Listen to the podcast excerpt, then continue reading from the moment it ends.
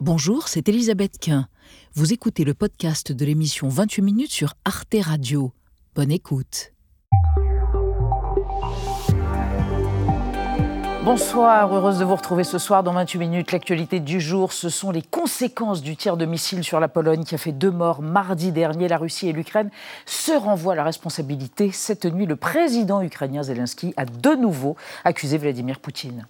Je n'ai aucun doute sur le fait que ce n'est pas notre missile, pas notre frappe. Je crois qu'il s'agit d'un missile russe, conformément au rapport militaire. Si l'escalade a été évitée depuis 48 heures, l'OTAN, au nom du principe de solidarité, est-elle face à un risque inédit d'embrasement? Ce sera le thème de notre débat ce soir, avant de retrouver à la fin de l'émission Alix Van P et Xavier Mauduit. Bonsoir Elisabeth. Bonsoir Elisabeth. Quel est le programme tous les deux? Aux États-Unis, Donald Trump vient d'annoncer qu'il sera candidat à la présidentielle en 2024. Sachez que pour le moment, seul un président aux États-Unis a effectué deux mandats non consécutifs. C'est Grover Cleveland. Eh bien, je vous présente ce gars-là. Bien sûr. Et vous, Alix, vous parlez de gallois maintenant?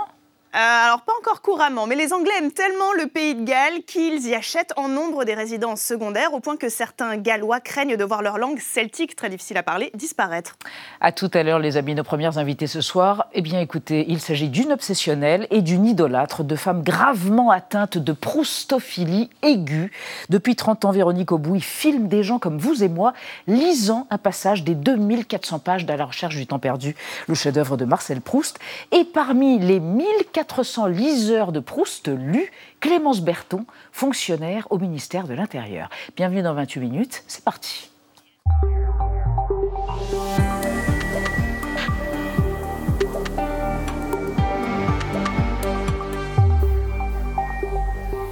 Vous êtes gravement folles toutes les deux et c'est merveilleux.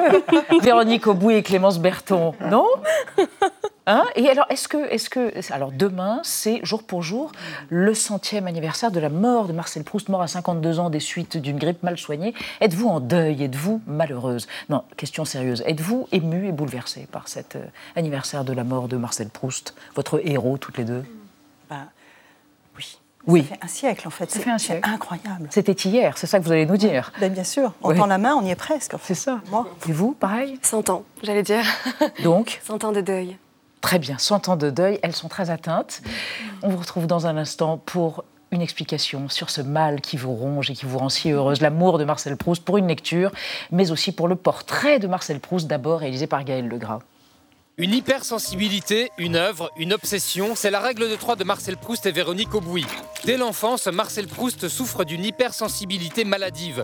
Né le 10 juillet 1871 à Paris, il inquiète ses parents qui composent avec sa santé fragile. Vers l'âge de 9 ans, il subit une première grosse crise d'asthme et manque de succomber. Mais son hypersensibilité est aussi affective et se manifeste par un attachement profond à sa mère Jeanne. Elle me sait si incapable de vivre sans elle, si désarmée de toute façon devant la vie, écrira-t-il plus tard. Adulte, dans son appartement du boulevard Haussmann, il fait tapisser sa chambre de plaques de liège pour s'isoler du bruit. En 1962, Jean Cocteau se souviendra des visites qu'il lui rendait. On entrait dans un véritable nuage de poudre anti-asthmatique. Alors il était couché, tout habillé sur son lit. Il croyait toujours qu'on avait commis une faute à son égard, et peut-être l'avait-on commise parce qu'il vivait avec une telle hypersensibilité qu'il est possible qu'on ait commis des fautes dont on ne se rendait pas compte. Après la mort de sa mère en 1905, il entame l'écriture de son œuvre. Du côté de chez Swann, le premier tome de La Recherche sort en 1913. Longtemps, je me suis couché de bonne heure. La première phrase a failli disparaître lors de l'ultime relecture avant publication, mais Proust décide finalement de la conserver. Dans ce même livre, il écrit Ma seule consolation quand je montais me coucher était que maman viendrait m'embrasser quand je serais dans mon lit. Grand spécialiste de Proust, l'écrivain Jean-Yves Tadier est revenu sur ce célèbre extrait dans un livre où il établit un parallèle entre Proust et Freud. De la recherche d'un perdu est également une scène freudienne avec le rôle du père, le rôle de la mère euh, et ce contact physique absolument indispensable qui correspond à une sexualité extraordinairement primitive. À la recherche du temps perdu comporte sept tomes qui représentent environ 3500 pages. Marcel Proust meurt en 1922 à l'âge de 50 ans. Les trois derniers volumes paraissent post-mortem. Cette œuvre est devenue une obsession pour Véronique Aubouy. Elle s'y consacre depuis qu'elle en est tombée amoureuse en 1987 et depuis 1993, elle enregistre des vidéos de lecteurs à travers le monde. J'appris à ces détestables signes qu'enfin j'étais en train d'embrasser la joue d'Albertine. Le projet, qui consiste à lire la recherche en intégralité, devrait représenter 150 à 200 heures de film et être achevé aux alentours de 2033. Véronique Aubouy et une liseuse, Clémence Berton. Vous dites liseur parce que les liseurs lisent à haute voix, c'est Voilà. ça Mais qu'est-ce qui. Quand êtes-vous tombé en proustolatrie En 87 Oui. Dans un train? En fait, oui, en, en Amérique du Sud. Ouais. Mais j'avais l'impression de. En fait, j'ai toujours eu l'impression de le connaître. C'est ça qui est bizarre. Parce que j'avais, j'avais entendu parler de lui. J'avais commencé à lire aussi. Je fais partie de ces gens qui s'y sont pris à plusieurs fois avant de commencer vraiment. Et euh, effectivement, j'avais pris. J'étais partie dans un long voyage en Amérique du Sud, toute seule, en solitaire, et j'avais mis au fond de mon sac à dos le premier tome. Et c'est ainsi que ça a démarré. Et pourquoi faire lire à haute voix à des inconnus, à tous les gens qui vous sollicitent ou que vous croisez Euh, Pourquoi? À quoi correspond cette démarche? Au fond, c'est quelque chose qui est infini, ça ne se terminera jamais. Un peu comme la recherche. Malheureusement, si, ça va se terminer. Je viens d'attaquer le temps retrouvé. Donc, euh, mais, mais pourquoi Euh, C'est un tribut? Je pense qu'à un moment, je me suis dit, je suis cinéaste et je veux faire un film avec à la recherche du temps perdu parce que euh, c'est un livre à qui, à- à qui je dois tout. Et, et donc, je me suis dit, je vais, je vais faire ce tribut de faire lire à la recherche du temps perdu à des gens de tous horizons, de tous milieux, de toutes générations et dans le temps. Et voilà, je ferai ça. Ça sera ma, ma, ma mission. Votre grande œuvre. Oui. Et vous, Clémence Berton Comment êtes-vous entrée en Proust? Exactement pareil. J'ai eu plusieurs lectures qui n'aboutissaient pas du tout. Je m'arrêtais, je ne comprenais rien. Je... Voilà. Et puis un jour, j'ai décidé de le lire à haute voix. Et là, tout a pris. Euh, c'est comme si on me parlait, comme si j'entrais en conversation même avec moi-même. Et toute ma vie a changé, vraiment. Vous seriez d'accord avec Jean Cocteau qui disait il y a des œuvres longues, euh, ou plutôt il y a des œuvres courtes qui sont longues, et la recherche c'est long, Oh, mais oui. c'est court parce qu'on y revient toujours.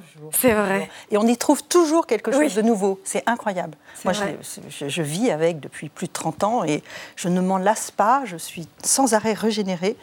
C'est une joie infinie, en fait, de lire ce livre.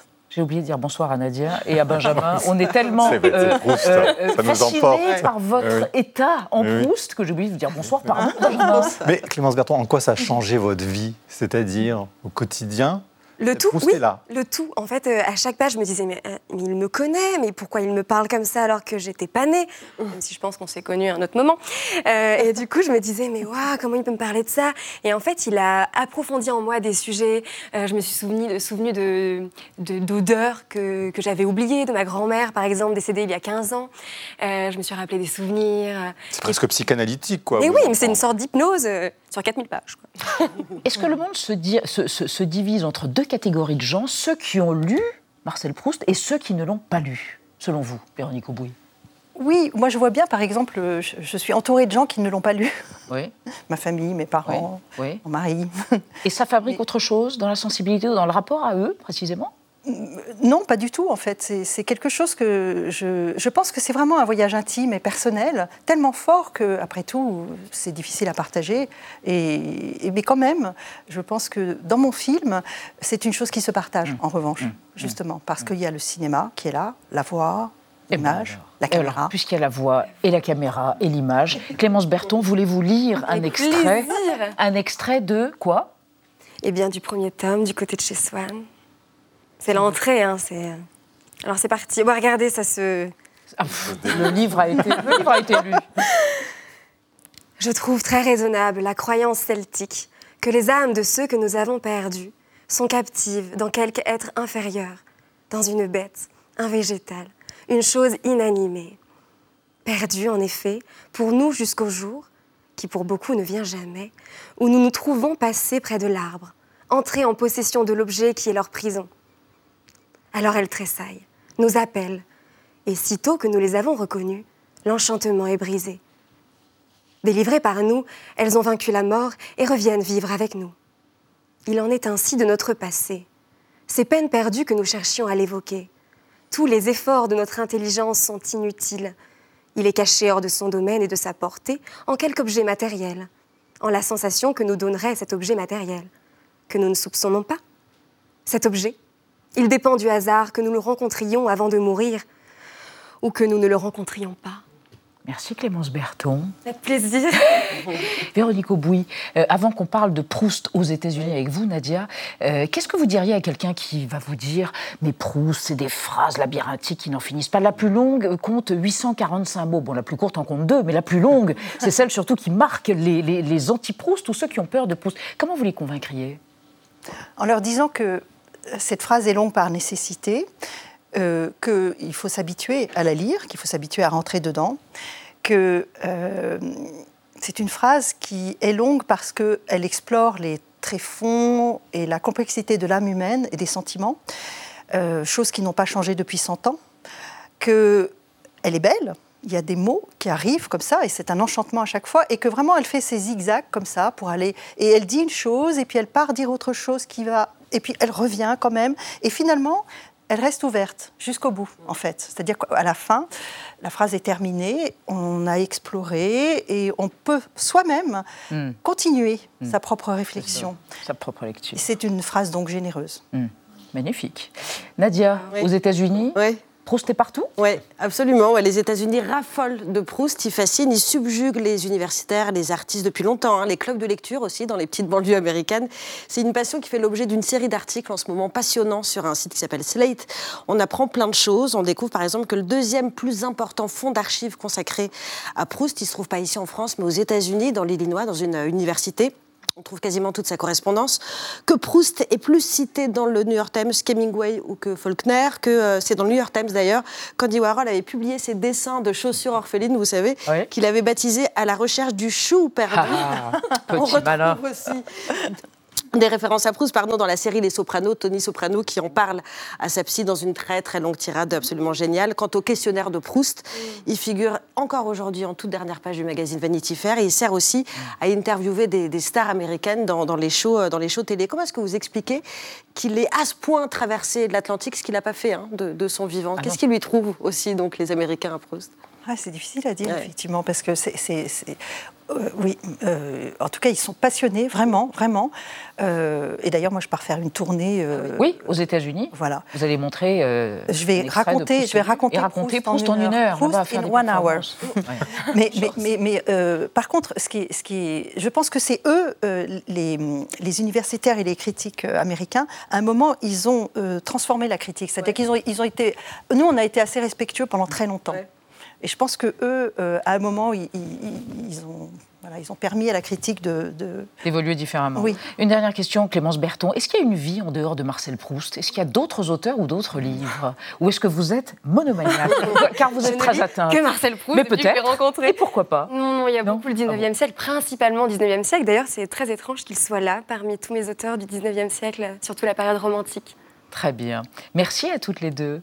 Merci alors merci à vous d'être venu lire ce passage merveilleux qui précède celui sur la mémoire involontaire et merci à vous Véronique Aubouy. Vous serez demain dans le cadre du centenaire à la Maison de la Poésie à 19h, donc demain vendredi. Et puis il y a une exposition aussi en Maine-et-Loire, ouverture demain de l'exposition Fou de Proust au château de Montsoreau. Et il y a des images, mais il y a des heures et des heures de votre documentaire Proust lu. Voilà, 151 heures, 43 minutes et 14 secondes elle est d'une précision de malade. Voilà. Merci infiniment à toutes les deux.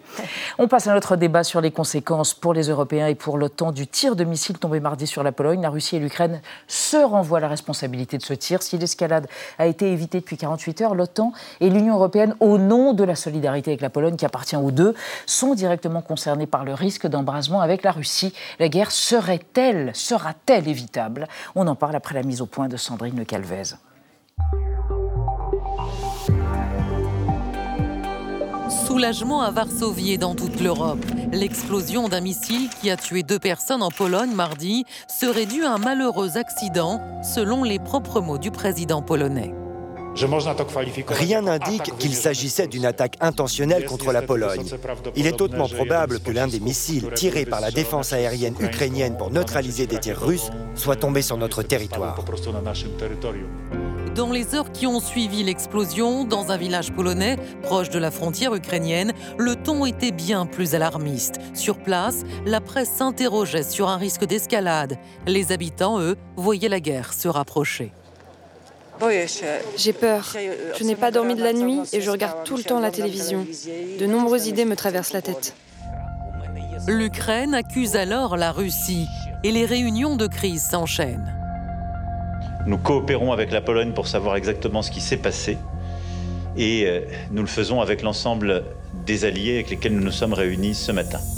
Car mardi, pour la première fois depuis le début de l'invasion de l'Ukraine, un État membre de l'OTAN a été touché, ce qui théoriquement peut entraîner une riposte de l'Alliance atlantique. 40 000 soldats européens et 10 000 Américains seraient actuellement mobilisés dans l'Est de l'Europe, notamment en Pologne. Finalement, hier, l'intervention du président américain a fait retomber la tension. Il est improbable que le missile ait été tiré depuis la Russie. Mais nous verrons. Alors, le refus des Alliés de tirer des conclusions hâtives a-t-il permis d'éviter un embrasement du conflit ukrainien? En cas d'escalade, jusqu'où l'Alliance atlantique serait-elle prête à aller? Le scénario d'une guerre globale est-il sous-estimé? Trois spécialistes pour aborder ce débat général. Olivier Kempf, bonsoir. Vous êtes chercheur associé à la Fondation pour la recherche stratégique. Vous êtes directeur du cabinet de synthèse stratégique euh, intitulé La Vigie. Votre essai Guerre d'Ukraine paraîtra à la fin de ce mois-ci, fin novembre donc, aux éditions Economica. Et selon vous, les images à disposition du missile tombé en Pologne mardi montrent qu'il s'agit d'un missile de courte portée qui ne peut être qu'un missile ukrainien. Il y a un consensus occidental sur le sujet. Ajoutez-vous, vous êtes formel. Frédéric Ancel, géopolitologue, maître de conférence à Sciences Po Paris, bonsoir. Bonsoir. Votre dernier essai, Les voies de la puissance, penser la géopolitique au XXIe siècle, est paru euh, chez Odile Jacob. Selon vous, personne à l'Ouest ne veut la guerre avec la Russie. Mais si l'un des États membres de l'OTAN est touché sur le plan militaire, alors l'article 5, on va en parler tout à l'heure avec vous, Nadia, vous allez les détailler, se déclenchera. Et l'article 5 c'est la guerre. Et enfin, Marie Dumoulin, bonsoir madame, vous êtes directrice du Conseil européen ECFR, euh, acronyme qui désigne l'European Council on Foreign Relations. Et selon vous, le risque d'une contagion existe depuis le 24 février, jour, premier jour donc, de cette invasion de l'Ukraine par la Russie et de cette guerre. Si l'origine du missile était russe, la réaction de l'OTAN devrait être très ferme. Il en va il en va de la crédibilité de l'Alliance Atlantique, l'OTAN. Et on démarre avec la déclaration du jour. Tout à fait. Elle émane du président ukrainien hein, hier à la télévision de son pays. Je le cite Je n'ai aucun doute que ce missile n'était pas à nous. Volodymyr Zelensky n'en démord pas. Le missile qui est tombé en Pologne est d'origine russe. Il persiste et signe contre l'avis de Washington et de l'OTAN, qui prennent, eux, des précautions oratoires, mais pas de pas d'ambiguïté hein, pour l'OTAN et Washington, ça vient bien, ce missile, de l'Ukraine. Général Kempf, pourquoi donc euh, Zelensky s'en fait-il, puisque vous-même, vous nous dites que ce missile est bien ukrainien? Alors je le dis sur la foi de ce qui apparaît en source ouverte. Hein. Je n'ai hmm. pas de, de, Il y a encore un doute Il y a quand même non. Probablement pas. Non, très, hmm. très honnêtement. Euh, constatons d'abord qu'aujourd'hui Zelensky est en train de faire euh, machine arrière. Euh, la vraie question, c'est pourquoi est-ce qu'il a poussé finalement un peu, un peu plus loin? je crois qu'il faut contextualiser derrière l'incident proprement dit. On est dans une phase qui a fait de mort mais on est dans une phase depuis dix jours où on parle de négociation. Et j'ai l'impression, mais c'est une hypothèse, hein, euh, j'ai l'impression qu'il a voulu montrer à ses soutiens, et notamment ses soutiens occidentaux, parce que c'est une déclaration qui est à mon avis plus à destination de la communauté internationale qu'à destination de la, population ukrainienne, euh, qu'il euh, voulait aller réellement au bout, qu'il voulait continuer le combat. Et d'ailleurs, regardez le, le, point en 10 points, le, plan en 10 points, entre guillemets, de, euh, de point de négociation mmh. qu'il a proposé à Bali, euh, qui est finalement une réédition russe. Hein. Vous revenez avant le 24 février, vous revenez avant 2014, vous revenez avant en 2010. Avant et donc, je mmh. pense que c'est ça qu'il voulait faire. Alors, est-ce que c'est une erreur de communication ou est-ce que c'est calculé C'est un débat. Est-ce que euh, parce que Frédéric Ancel, est-ce qu'il parle à sa population aussi, euh, euh, le président ukrainien? Il ne peut pas dire, il ne peut pas reconnaître que c'est une erreur ukrainienne. Alors voilà, bah, je pense qu'il y a deux choses. D'abord, euh, il est dans une, il adopte une figure de style depuis le 24 février. Il n'a pas le choix. Son pays est objectivement attaqué. Donc, mm. donc il joue, il, ou il surjoue, si on veut, la, la posture du, résistant. Bon, de ce point de vue-là, il n'y a rien de, très nouveau et il est légitimé à le faire. Maintenant, reconnaître que au fond, ça a été quelque part bah, une erreur, alors tactique, logistique, ou qu'un missile n'a pas fonctionné Et que ça a fait vous le rappeliez, de morts dans un pays ami et allié, c'est jamais génial. Qui a accueilli des dizaines de milliers d'Ukrainiens, centaines de milliers d'Ukrainiens. Donc ça, c'est jamais génial. Et, et, c'est ça, même plusieurs millions en réalité, absolument. Et d'autre part, euh, de toute façon, aujourd'hui, son poste, son statut, sa nature, son métier est de surcharger les Russes. Bon, donc si vous voulez, de, à, ces deux niveaux-là, alors je suis d'accord avec ce qui a été dit, mais je pense qu'effectivement, il faut, il faut ajouter là l'exercice de style consistant de toute façon à ne pas pouvoir reconnaître que c'est une erreur ukrainienne. Mais Marie Dumoulin, on risque d'abîmer sa crédibilité à Volodymyr Zelensky et d'apparaître comme Poutine quelque part, comme propagandiste à ce moment-là. Je crois qu'on ne peut pas mettre les deux sur le même plan. Euh, il y a effectivement un pays qui est attaqué et qui se défend euh, et cette défense peut occasionner des incidents, puisque ce, serait sans doute euh, la défense antiaérienne mm. ukrainienne qui, euh, qui aurait occasionné cet incident. Mm. C'est vrai que ça, ça présente mal d'avoir un missile qui tombe sur le territoire d'un pays voisin, allié, ami, et qui fait de morts.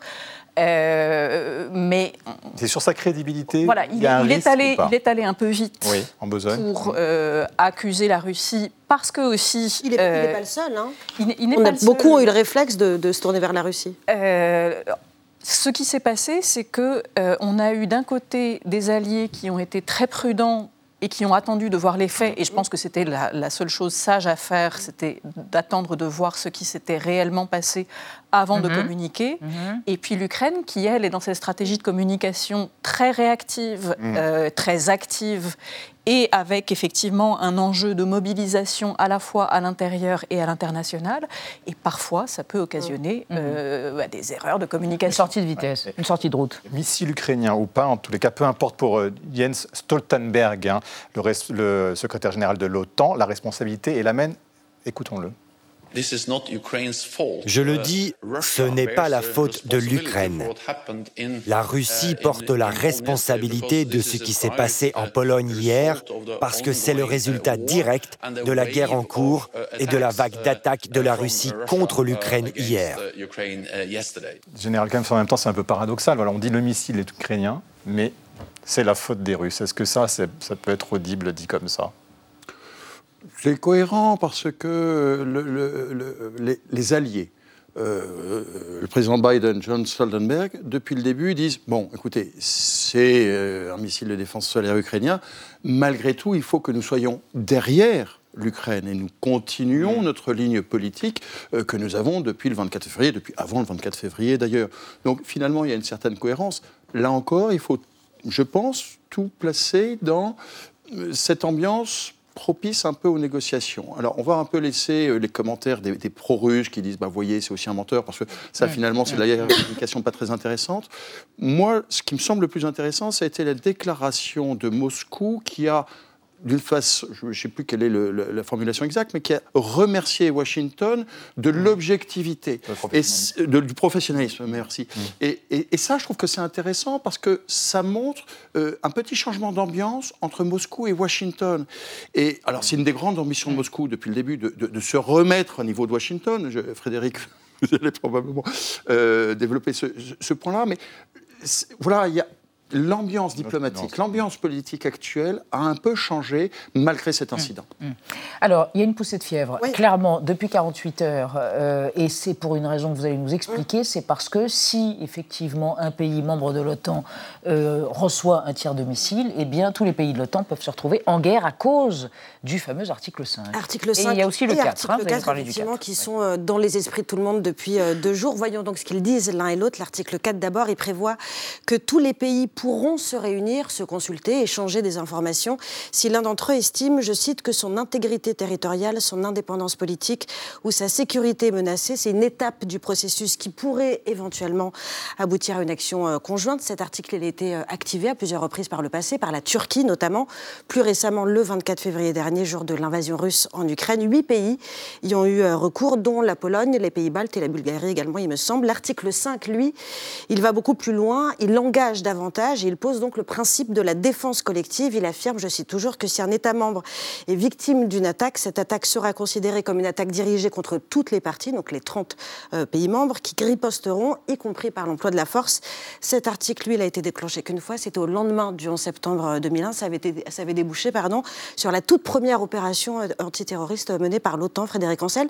Aidez-nous à comprendre, si ce missile avait été russe, est-ce que cet article 5, il aurait été euh, déclenché automatiquement, mécaniquement Et quand on parle de riposte, cette riposte, elle est nécessairement militaire, elle peut prendre d'autres formes? Alors, c'est euh, non et oui. C'est-à-dire que l'OTAN ah. est une, successivement, l'OTAN, c'est une organisation de nature et à vocation militaire. En principe, je dis bien en principe, elle ne fait pas de politique et assez peu de culturel. Donc, on est vraiment sur du militaire. Donc, si on doit réagir, on réagira militairement lorsqu'on est monsieur ou madame OTAN. Très bien. En revanche, s'il n'y a pas d'intentionnalité, mmh. Alors cet article 5, on va le laisser, on va le remiser. Et je puis vous garantir que depuis le 24 février dernier, les Occidentaux, tous autant qu'ils sont, ne souhaitent absolument pas risquer ce qu'on a appelé la co-belligérance. En cas hein. d'accident, en clair, on ne le déclenche pas. Non, en cas d'accident, ça j'en suis tout à fait convaincu. D'ailleurs, ça n'a jamais été euh, euh, déclenché à ma connaissance. Il faut vraiment, encore une fois, qu'il y ait intentionnalité, autrement dit, bah, une agression en droit international, pour qu'on puisse éventuellement le commencer à le déclencher. Marie Dumoulin, si, ouais, mais si le missile avait été russe, on serait en guerre aujourd'hui? Non. Euh, si le missile avait été russe, euh, la Pologne aurait demandé l'activation de cet mhm. article 5. Donc il y a mhm. une première décision qui est celle de l'État qui s'estime attaqué. Mhm. La Pologne a invoqué l'article 4, donc demandant des consultations. Elle n'a pas invoqué l'article 5, euh, qui, qui, présuppose une attaque contre son territoire. La deuxième chose, c'est qu'il n'y a pas d'automaticité dans l'activation de cette riposte, il y a une discussion qui est une discussion politique entre les représentants permanents des différents États membres de l'OTAN, qui se tient à Bruxelles. Et au cours de cette discussion politique, on décide des conséquences à tirer mmh. de l'activation de l'article 5. Les conséquences peuvent être militaires, mais il y a aussi une gradation euh, des réactions possibles euh, en fonction effectivement de l'intentionnalité, en fonction de la gravité de, de l'incident et en fonction de est-ce qu'on est prêt ou mmh. non à s'engager euh, dans un conflit de haute intensité avec la Russie, en sachant qu'il y a quand même une question de crédibilité de l'alliance mm. et donc de la protection ah qu'elle apporte à ses membres. Général Kempf, qu'est-ce qui pourrait déclencher l'article 5 Soyons assez concrets. Est-ce que on se souvient qu'il y avait eu ce, crash d'un avion euh, en 2014 euh, qui avait été visé, oui, avec 315 morts à l'époque, visé par des séparatistes pro-russes mm. au-dessus de l'Ukraine. Et qu'est-ce qu'à ce moment-là Est-ce que ça, si ça se reproduit, ça veut dire que l'OTAN immédiatement dit on, soutient l'Ukraine militairement Alors, d'abord, l'OTAN, d'une certaine façon, est déjà, l'Alliance est déjà en train de soutenir militairement l'Ukraine, soit directement, soit par le biais de ses États membres. Je reviens sur ce qui a été dit sur la non-automaticité. Vous citiez l'article 5, il dit chaque partie au traité, donc chaque, euh, chaque État allié prendra telle mesure qu'il jugera nécessaire, ce qui laisse une grande liberté d'interprétation. Et quand vous revenez à la signature du traité de Washington en 1949, il s'agissait pour les États-Unis de s'engager dans une alliance sans être justement automatiquement pris. Et donc il s'agissait de garantir à l'époque aux États-Unis qui s'étaient euh, finalement longtemps refusé aussi bien pour la Première que pour la Deuxième Guerre mondiale de rentrer automatiquement en conflit aux côtés des Européens, c'était un pas en avant pour entraîner un mécanisme de couplage, de couplage politique, de couplage stratégique, mais il fallait laisser cette liberté d'appréciation à la puissance dominante de l'époque, euh, qui s'appelait les États-Unis. Donc c'est pour ça qu'il n'y a pas automaticité. Et une riposte militaire, vous avez 15 milliards de, de, gradations dans la riposte militaire. Ce n'est pas tout blanc ou tout noir. C'est euh, vous pouvez monter les niveaux d'alerte, vous pouvez euh, déployer des, plus, de, plus de troupes. C'est pas forcément une riposte militaire, une riposte d'agression militaire. Et pour revenir à la notion de guerre, hmm. euh, la guerre telle que nous en avons l'image, euh, celle à l'image de la Première ou de la Deuxième Guerre mondiale, je pense qu'on ne rentrerait pas de sitôt dans une guerre d'ampleur. Hmm pour une grande raison qui est celle du plafond nucléaire. Parce que ce qui a changé depuis 1945 et 1949, si vous voulez, et pourquoi est-ce que les Occidentaux refusent la, euh, la co-belligérance? C'est à cause du plafond nucléaire, du mm. seuil nucléaire en face. On a la Russie qui est euh, aujourd'hui l'État qui détient le le plus de tests nucléaires au monde. Et donc, euh, bah, on va faire vachement attention de ne pas rentrer dans une escalade qu'on risque de ne pas maîtriser. Irréversible. Frédéric Ancel, c'est comme ça qu'il faut comprendre euh, la déclaration de l'Élysée, datant donc de mardi. Surtout pas d'escalade, pas de guerre avec la Russie. Prudence, ce n'est pas de la pusillanimité, c'est de la prudence par rapport à ce que vous évoquiez. Absolument, et c'est la position de la France Le depuis le nucléaire, 24 entre autres. février, qui, qui a été à plusieurs reprises contestée par les États, alors j'allais dire du front, en tout cas qui se représentent comme des États du front, évidemment la Pologne et les trois États baltes. Alors au regard de leur géographie et de leur histoire hein, extrêmement douloureuse avec euh, la Russie, quelle que soit la nature d'ailleurs du pouvoir russe depuis des centaines d'années, on, on peut le comprendre. Je pense personnellement et sans chauvinisme que la position de l'Élysée respecte aujourd'hui cette ligne de crête, cet équilibre, hein, consistant à dire nous soutenons l'Ukraine, État ami et objectivement et officiellement agressé, mais sans aller en co-belligérance directe avec Moscou. Oui, mais est-ce que ça ne veut pas, Marie Dumont, être perçu comme une forme de fébrilité euh, par la Russie, ces mots modérés De faiblesse euh, de faiblesse, de, de- quand on entend se, se communiquer ces mots de l'Élysée?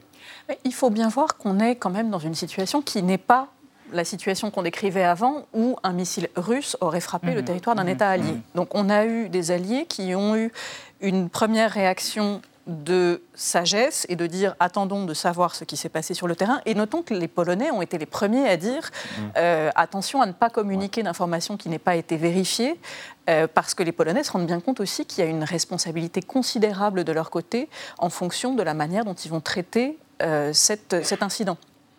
Euh, donc là, je crois qu'il y a quand même eu du côté Hmm. des pays membres de l'OTAN un grand esprit de responsabilité et qui n'est pas, qui n'est certainement, enfin, qui, de mon point de vue, ne peut pas s'interpréter comme de la fébrilité, mais comme une conscience des conséquences qu'aurait euh, enfin, l'entrée dans une, euh, dans une dynamique d'escalade avec la Russie, que à ce stade, ni la Russie ni les Occidentaux ne souhaitent. Mais quelle serait la ligne rouge? Pour poser une question euh, concrète. La ligne rouge, c'est tout simplement la frontière extérieure de l'Alliance, donc des pays membres de l'Alliance, avec une agression euh, directe, physique, Par la Russie, constante, par la Russie. Ouais. Euh, ça serait, euh, si vous voulez, ce matin, il y a eu un raid de 50 missiles, avant-hier sur l'Ukraine, il y a eu un raid de 100 missiles sur l'Ukraine. Si vous avez une salve de missiles qui serait, par exemple, sur les pays baltes, ou la Roumanie, ou la Pologne, voilà quelque chose qui signerait. Vous auriez euh, un régiment blindé ou une division blindée, à supposer que les Russes soient capables de mener des actions combinées comme ceci, ce qu'ils ne nous ont pas montré depuis huit mois, euh, qui franchirait une frontière. Voilà quelque chose qui serait euh, clairement démonstratif d'une volonté hostile et qui, là, beaucoup plus mécaniquement, Mhm. beaucoup plus logiquement, engagerait l'article 5. J'ai- J'aimerais faire une remarque, une dernière remarque, euh, courte. Euh, depuis le début, les Russes font justement très attention à respecter cette ligne rouge. Je crois qu'on peut le constater. Ils sont très prudents, eux aussi, sur ce plafond nucléaire. Alors, on va se remémorer cette question clé de la ligne rouge avec notre archive du jour, Barack Obama, le 20 août 2012, qui s'exprime au moment de la guerre en Syrie, à laquelle les Russes participent aux côtés de Bachar al-Assad. Il donne une conférence de presse et il évoque la fameuse ligne rouge qui pourrait entraîner la riposte occidentale. Écoutez-le, regardez-le. Nous avons fait savoir de façon claire au régime d'Assad et à d'autres forces sur le terrain qu'il s'agissait d'une ligne rouge pour nous si nous commencions à voir des armes chimiques déplacées ou utilisées. Cela changerait mon calcul. Cela changerait l'équation. Très bien, merci à tous. Frédéric Ancel, on sait ce qui est advenu. Il y a eu des bombes chimiques. Là, on se dit que la ligne rouge, elle est mouvante pour, euh, pour l'OTAN. On, Oui, la- mais on ça, en donne une et puis finalement on ne la respecte pas. Ce qu'on vient d'entendre a été une véritable tragédie. Pour moi, ça a été l'affaissement grave de la crédibilité des États-Unis d'Amérique fin août, début septembre 2013. Mhm. Personne ne forçait Obama à, à- à- à dire cela, à, à proférer cette menace. Euh, il l'a fait lui-même. C'est le chef de l'État disposant d'ailleurs de prérogatives extrêmement importantes de l'État le plus puissant du monde. Assad crânement le, lui est désobéi entre Oui, mais- guillemets et, et réutilise des armements chimiques et il ne le fait pas. Par répercussion sur l'OTAN, c'est ça aussi la question. Euh, Aujourd'hui, on se dit, quand on voit ça, on se dit voilà, ça peut, ça, on peut. se- L'OTAN n'a plus la même force et la même crédibilité. Alors, juste, qu'auparavant. pardon, alors justement, je- pour, pour finir avec ça, euh, à l'époque euh, de, où, où Obama s'assoit sur sa propre ligne rouge, il n'y a pas de chasseurs bombardiers russes sur le sol syrien.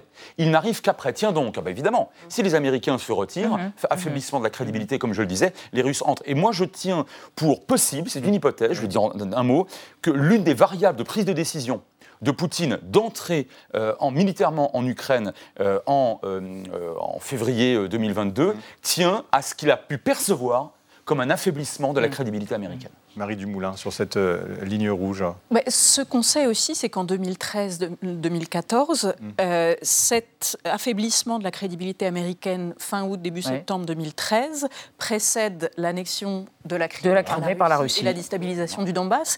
Et à l'époque, il y a clairement du côté russe euh, une, euh, une mise qui est faite sur le fait que les Américains ne, réagiront bougeront pas. et que personne ne bougera. La, euh, la France, Ouais. la France voulait bouger à l'époque la de France la Syrie. voulait bouger sur la Syrie.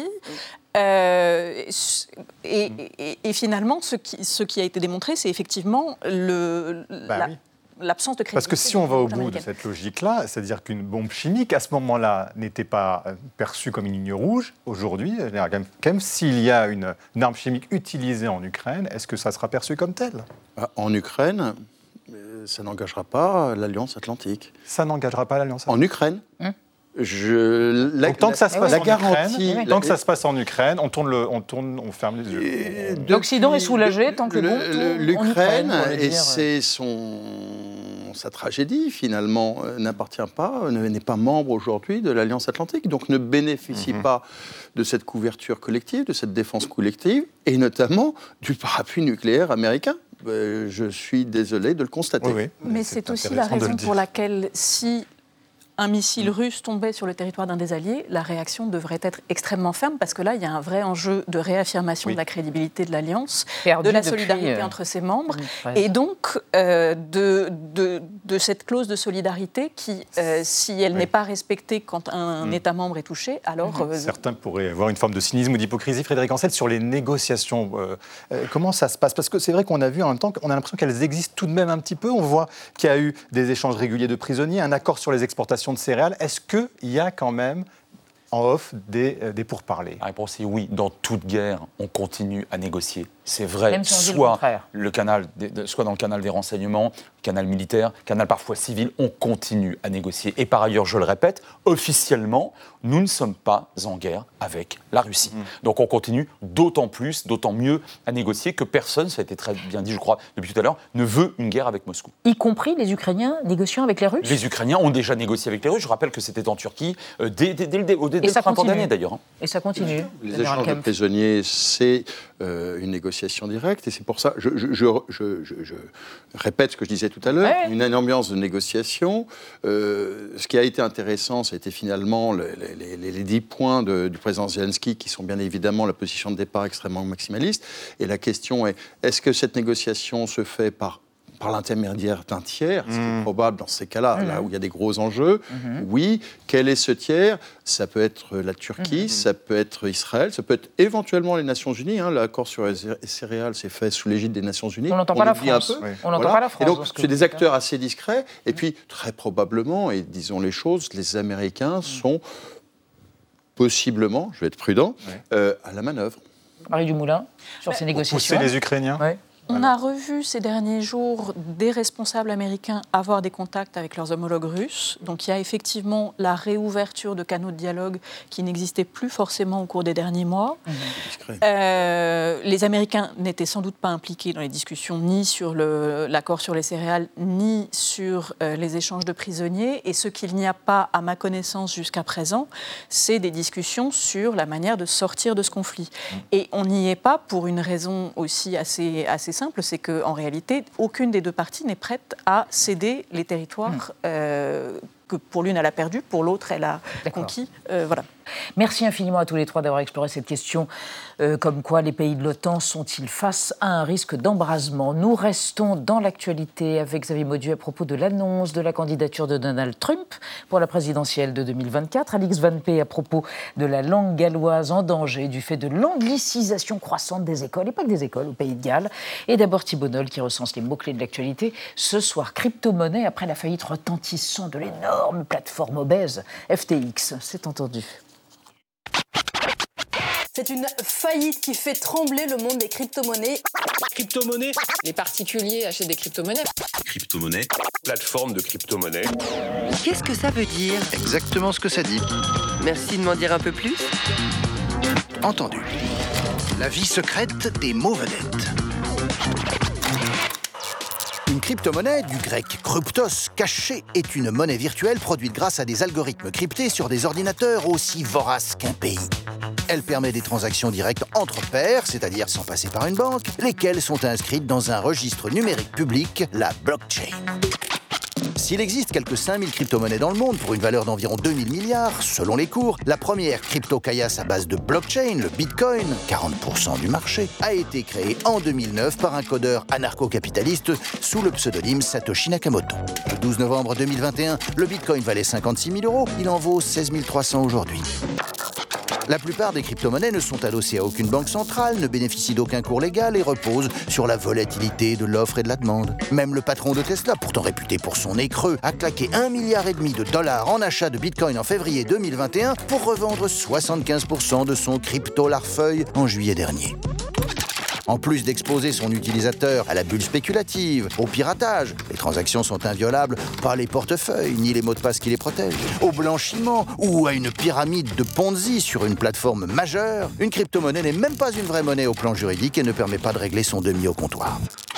En 2021, le Salvador avait été le premier pays à faire du Bitcoin une monnaie légale. Son président voulait notamment squeezer les banques et faire économiser 400 millions de frais bancaires à la diaspora lors des rapatriements d'argent. Mais le Bitcoin a plongé, la confiance y tout, les rapports avec le FMI se sont crispés. Face à la faillite, avec sa bite et son crypto. Bravo Thibault et vos mots vedettes. Bonsoir. C'est Noël C'est jeudi. c'est dingue.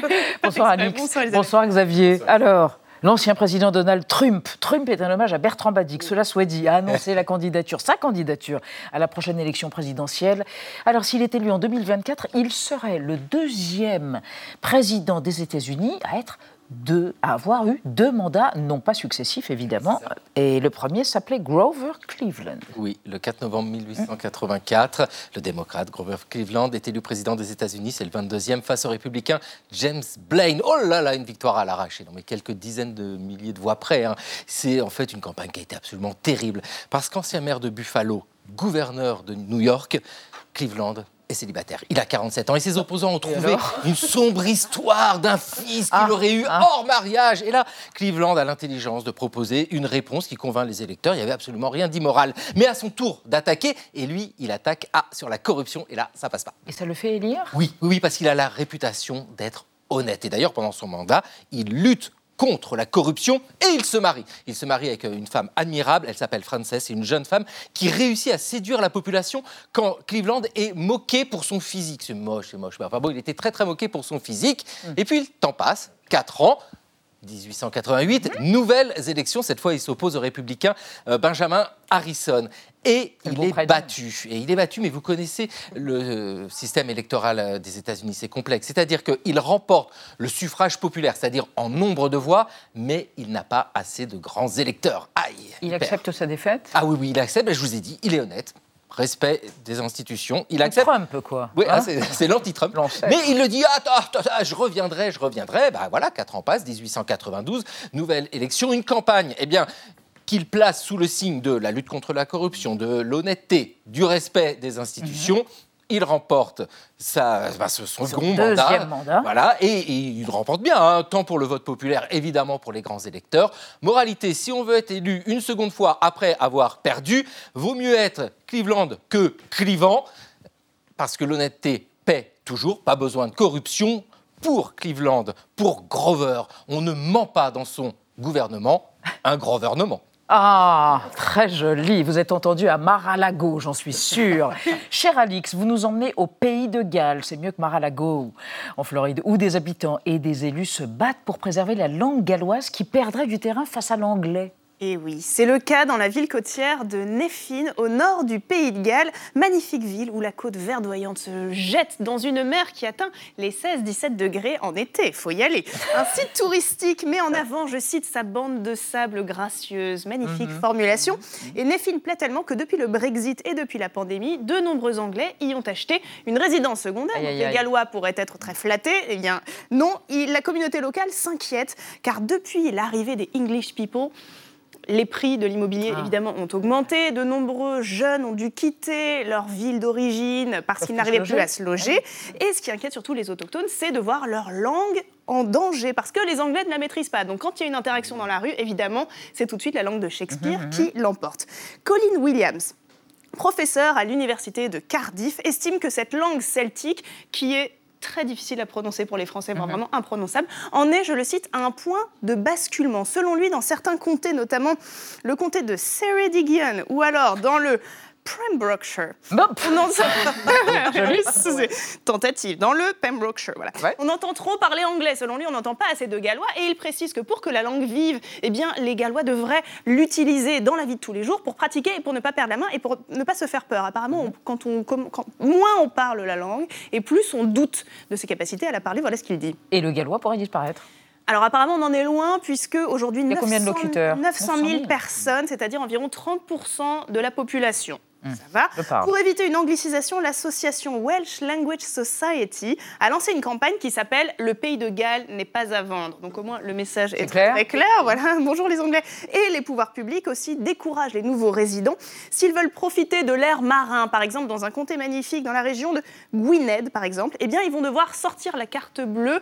Visiblement, certaines villes prévoient l'année prochaine d'augmenter la taxe d'habitation de 300 Ah oui, c'est énorme. Oui. Ça va donner des idées à certains Français. Oui, enfin, alors certains, régionalistes, Français, certains. ouais, ouais, regardent ça de très très Ouais. près, c'était prévisible. Donc euh, les Corses et les Bretons qui regardent cette promotion de la diversité culturelle, comment ça se passe donc au Pays de Galles, et notamment certains Bretons parce qu'aujourd'hui leur langue est parlée par 200 000 personnes et la grande majorité a plus de 70 ans. Merci Alix, merci mes amis, c'est fini. Vous retrouverez demain Renaud Dely, le délicieux Dely dans le club à 20h05 sur l'antenne d'Arte tout de suite. Les parcs nationaux américains, c'est pas moche aussi. hein. Yellowstone, Canyon, Everglades et tout de suite et d'abord le dessous de carte d'Émilie Aubry à lundi 20h05. Tchuss.